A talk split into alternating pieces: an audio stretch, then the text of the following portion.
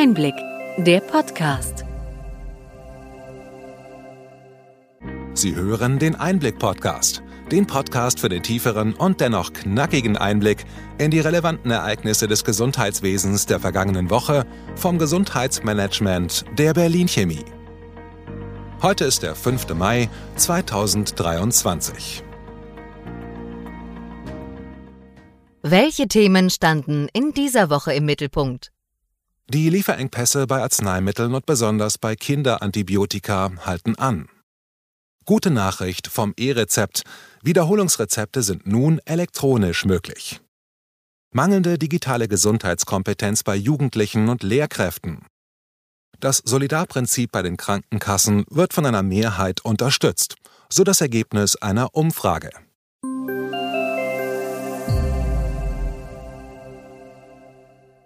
Womit starten wir?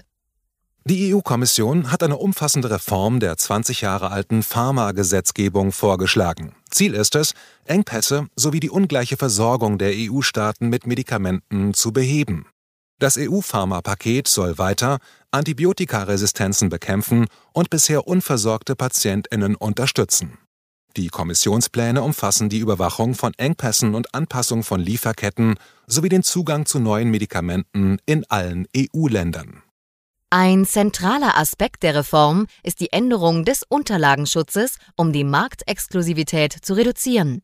Damit sollen einerseits Kosten gesenkt und andererseits Innovationen gefördert werden.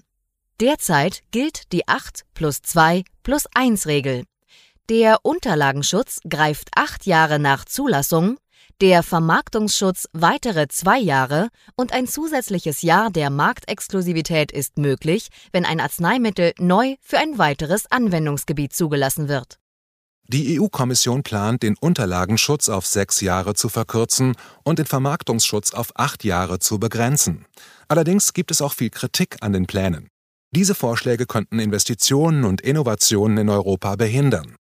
Zuletzt hatte die Bundesregierung Bedenken geäußert und sich in einem Brief an die EU-Kommission gewandt.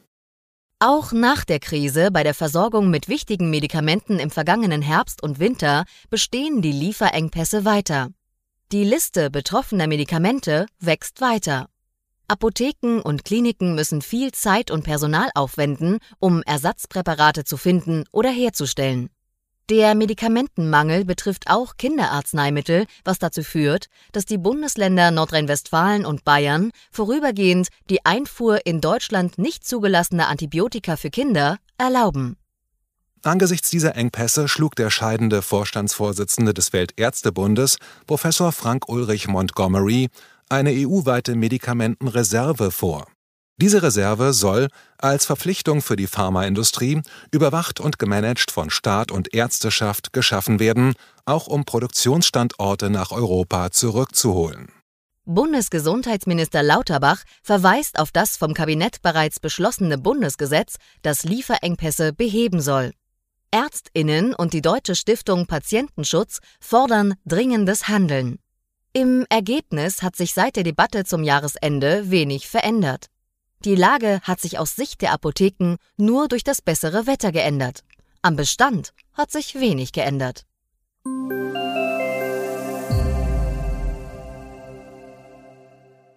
Der Bundesrat prüft derzeit die Gesetzesentwürfe ALP VVG und PUEG zur Bekämpfung von Lieferengpässen bei patentfreien Arzneimitteln und zur Unterstützung der Pflegeversicherung.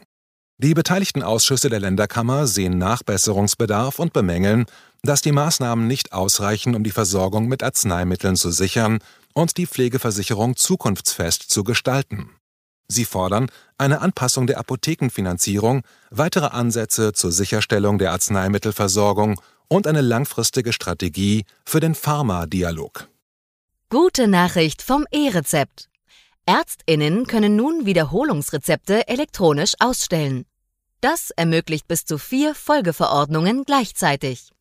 Die elektronische Mehrfachverordnung, die seit dem 1. April gilt, bietet eine erhebliche Erleichterung für Ärztinnen, Patientinnen und Apotheken. Bei dieser Art von Rezept wird automatisch für jede Abgabe ein eigenes E-Rezept erstellt, das insgesamt ein Jahr gültig ist. Ärztinnen legen den Start des Einlösezeitraums fest und können für jedes einzelne E-Rezept einer Mehrfachverordnung ein früheres Ende der Einlösefrist bestimmen. Patientinnen erhalten für jede Verordnung einen separaten E-Rezept-Token, den sie in ihrer Wunschapotheke einlösen können. Bleiben wir bei der Digitalisierung des Gesundheitswesens. Brief und Fax sind noch immer die dominierenden Kommunikationsmittel im deutschen Gesundheitswesen. Eine kürzlich durchgeführte Digitalisierungsumfrage des Berufsverbandes der deutschen Internisten BDI zeigte, dass Ärztinnen und andere medizinische Fachleute sich einig sind. Eine effiziente digitale Kommunikationsschnittstelle zwischen den verschiedenen Versorgungsbereichen wäre für Patientinnen von größter Bedeutung.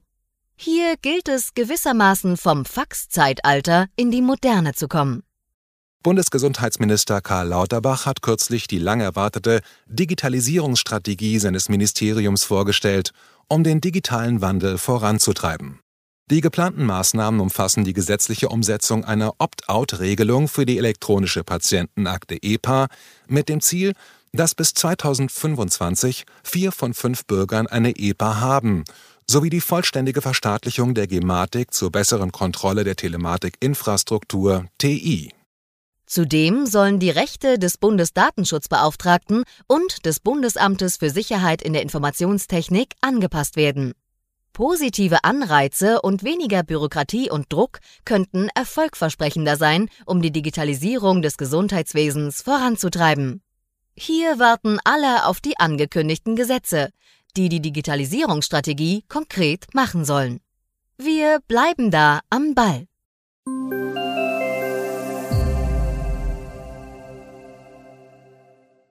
Am Alter liegt es wohl nicht immer, zumindest wenn wir von digitaler Gesundheitskompetenz sprechen. Studien der TU München und der Hochschule Fulda zeigen, dass über die Hälfte der Schüler zwischen 9 und 18 Jahren nur unzureichende digitale Gesundheitskompetenz besitzen.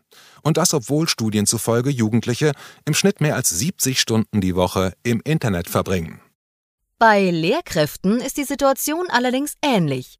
Hier gaben 42 Prozent der Befragten an, Schwierigkeiten im Umgang mit Online-Gesundheitsinformationen zu haben. Der Datenschutz ist dabei ein Hauptproblem. Die Krankenkasse Barma plant ein Präventionsprojekt, um diese Defizite anzugehen und Schulen mit Lehrmaterial zu versorgen. Ziel ist es, jährlich etwa 2500 Schulen zu erreichen. Die Störung im Fachdienst KIM bei Bitmark, einem Telematikinfrastrukturdienstleister, wurde behoben, während die Situation bei der elektronischen Patientenakte EPA weiterhin untersucht wird. Aktuell werden die präventiv abgeschalteten Systeme schrittweise wieder hochgefahren und Dienste freigeschaltet. Ein Cyberangriff legte viele gesetzliche Krankenkassen buchstäblich lahm und schränkte die Betreuung der Versicherten ein. Das Unternehmen Bitmark ist Dienstleister für 80 der insgesamt 96 gesetzlichen Krankenkassen. Trotz großer Einschränkungen für Versicherte gab es laut Unternehmensangaben keinen Datenabfluss. Das ist dann die gute Nachricht. Allerdings zeigt sich beim zweiten Cyberangriff auf Bitmark allein in diesem Jahr, dass neben dem Datenschutz vor allem die Datensicherheit beachtet werden sollte.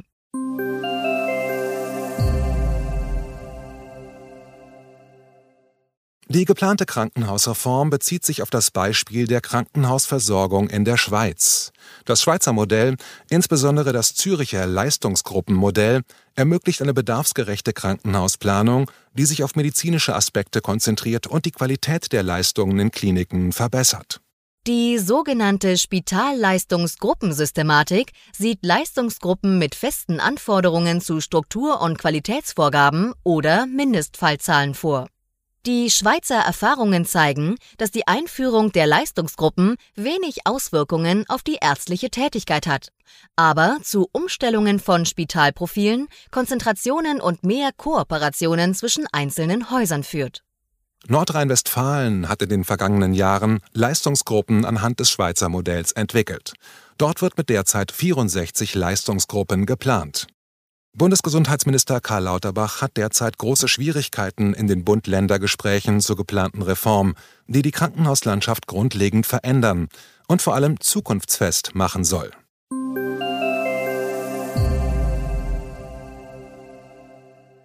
Solidarisch geht's besser. So das Ergebnis einer Umfrage zu den gesetzlichen Krankenkassen. Eine Forsa-Umfrage im Auftrag des Wissenschaftlichen Instituts der AOK zeigt, dass 82 der gesetzlich und 80 Prozent der Privatversicherten in Deutschland das Solidarprinzip unterstützen, bei dem Gesunde und Kranke denselben Beitrag zahlen. Trotz Zufriedenheit mit dem existierenden dualen Krankenkassensystem gibt es allerdings Kritik am Gesundheitswesen insgesamt. Verbesserungsbedarf besteht in besserem Zugang, höherer Versorgungsqualität und stärkerer Patientenorientierung. Dringend benötigte Reformideen beinhalten die Erweiterung der Solidargemeinschaft, die Einbeziehung weiterer Einkommensarten in die Beitragsbemessung und die Beitragspflicht für nicht erwerbstätige Ehepartnerinnen in Haushalten mit hohen Einkommen. Ein pauschaler Risikozuschlag für häufiger kranke Menschen wird mehrheitlich abgelehnt. Auch die soziale Pflegeversicherung benötige Reformen, wie eine solidarische Finanzierung durch alle Bürgerinnen und eine Umkehrung der Finanzierung der stationären Pflege. Sie finden den Link zur Umfrage in den Show Notes. Die DEMEA war ein voller Erfolg, doch das Ausmaß erstaunte am Ende doch. Die Flächen für Aussteller waren ausverkauft und mit mehr als 16.000 Fachbesucherinnen gab es einen Anstieg von mehr als 50 Prozent zur letzten Vor-Corona-Messe. Über 700 Aussteller und 300 nationale und internationale Sprecherinnen zeigten Deutschlands Digital Health Szene von ihrer besten Seite. Das Fachportal HCM Magazin schrieb, Wer vor Ort war, wird das bestätigen. Die Gänge waren noch nie so voll, die Energie noch nie so spürbar. Die Szene brennt dafür, endlich loszulegen. Ein deutliches Signal an alle Akteure im Gesundheitswesen.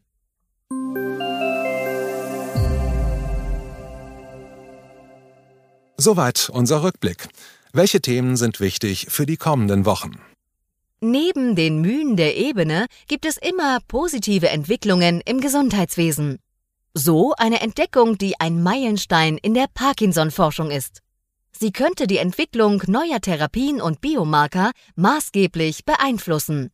Ein neuer Test ermöglicht erstmals die frühzeitige und genaue Diagnose der Parkinson-Krankheit, bevor motorische Symptome auftreten.